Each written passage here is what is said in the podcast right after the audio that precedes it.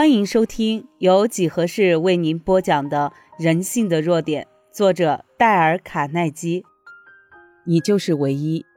一直以来，我都非常热衷于园艺，还亲手建立了一个有相当规模的玫瑰园，这给我的生活增添了不少乐趣。一天，我正陶醉在盛开的玫瑰丛中时，忽然想起一个问题：这些玫瑰粗看起来都十分相像，但是仔细观察会发现它们朵朵不同，甚至属于同种类的开出来的花都彼此不太一样。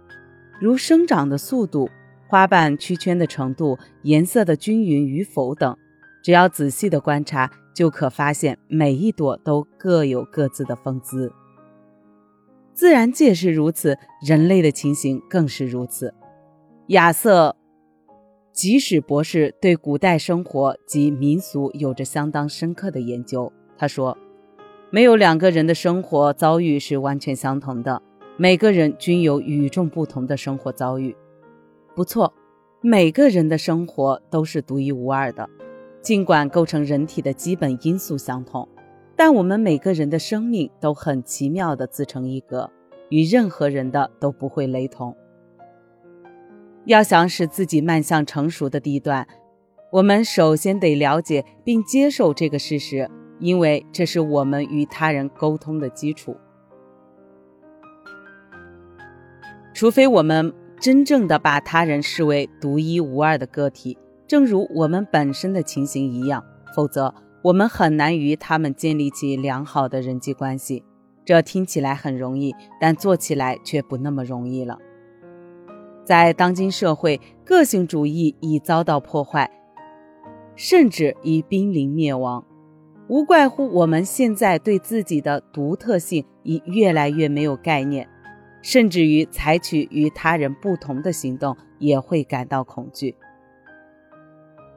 当然，现代人非常渴望得到如何使自己变得独特、有个性这方面的知识。事实的确如此。姑且不论社会对我们的评定归类，对我们的顺应群体的要求带来什么压力，在内心深处，我们仍希望自己与他人能有所不同。有许多人为了表达这种渴求，解除这种束缚，最终把自己送到了精神病院；还有的人用酒精、药物来麻醉自己，使自己完全失落。有什么好的方法可以治疗这种疾病呢？如何才能使人们意识到自己的独特性呢？如何才能使人们以更成熟的态度去认识自己呢？在这里为大家提供三点建议：一、每天给自己独处的时间，从而更清楚地认识自己。在这个充满激烈竞争的社会，人们的生活与工作变得越来越紧张和忙碌，同时人们也越来越少有时间给自己深思的机会。尽管如此，我们还是要想办法抽出时间来面对自己，认识自己。当然，不同的人通常会采取不同的独处方法。我有一位好朋友，他通常在人群拥挤的街道上一面散步一面冥想。这种方法可以使我们达到忘我的境界，而想出许多解决问题的方法来。他这样解释道：“我非常喜欢教堂这个地方。”在那里，我可以寻求到片刻的宁静。这种方法可以安定神经、恢复精神，并能使自己的心灵得到一次彻底的冲洗。同时，我也非常喜欢与大自然接触。由于现实问题的原因，我并没有很多的时间可以散步或从事户外活动，但可以独自到花园走走，甚至坐在窗旁。偶尔眺望窗外的蓝天和树木，都可以让心灵得到极好的放松与休息。季节更换时，无论是面对一望无垠的风景，还是一片小小的土地，都可以使我感受到大自然的神奇与美妙，同时也能使自己融入其中，变成大自然的一份子。还有一些人比较喜欢在安静的房间里独处，或用其他自我隔离的方式。总而言之，每天抽一小段的时间出来，不让自己受到任何干扰，如此才能好好体验你自己、你的生活、信仰和种种行为，对自己有了更为深刻的了解。二、挣脱习惯的束缚。现实生活中，人们时常把自己深裹在习惯或习以为常的无聊事件里，在里面窒息而不自知，同时人们又难以将其破除。想想看，生活中有多少人每天都不断重复相同的行为，生命因此变得迟钝、无精打采，并且一点创意的能力都没有。我班上有一位学员，她是一位年轻的妇女。一天，她把自己如何突破习性束缚的经过向人们讲述了一番。呃，我和我的先生都非常沉迷于电视，到了晚上一回到家就立刻打开电视，然后一面吃快餐一面看电视，直到该睡觉了才肯关掉电视。在平常的生活中，我们很少去拜访亲朋好友，或阅读书报，或到外边去参加各种活动。因为一想到因此要错过某个电视节目活动，便自然取消了。假如有朋友来登门拜访，我们也时常表示心不在焉，只盼望着赶快回到电视机面前。有一次，我和几位老朋友聚在一起吃饭，发现自己很难和他们打成一片，因为他们所谈的话题我一点儿都不懂。我很少到别的地方去，也很少阅读报章杂志。我几乎很少做其他事，除了喜欢看电视之外，我对其他活动一律不感兴趣。我意识到这种行为有些过分了，便和丈夫提到了这个情形，并告诉他我们得想办法改掉这个习惯。他非常赞同我的观点，我们便开始计划要如何去做。我们先报名参加某些成人教育的晚间课程，也试着去打打保龄球。我们到朋友家拜访，或到图书馆借书来看，并大声念出来给大家听。我为自己摆脱了坏习惯感到很高兴，从中也发现，这无论对工作还是婚姻都产生了很大的作用。我们的生活变得更丰富，与他人的交往也变得更亲密、更有意义。这两人原本深陷在习惯的沼泽里不能自拔，但经过两人共同努力。他们终于把自己拯救了出来，使自己的生命获得了新生。三，用热忱及兴奋去追求。一八七八年，心理学家威廉·詹姆斯写给妻子的一封信里，有这种思维的最佳表现。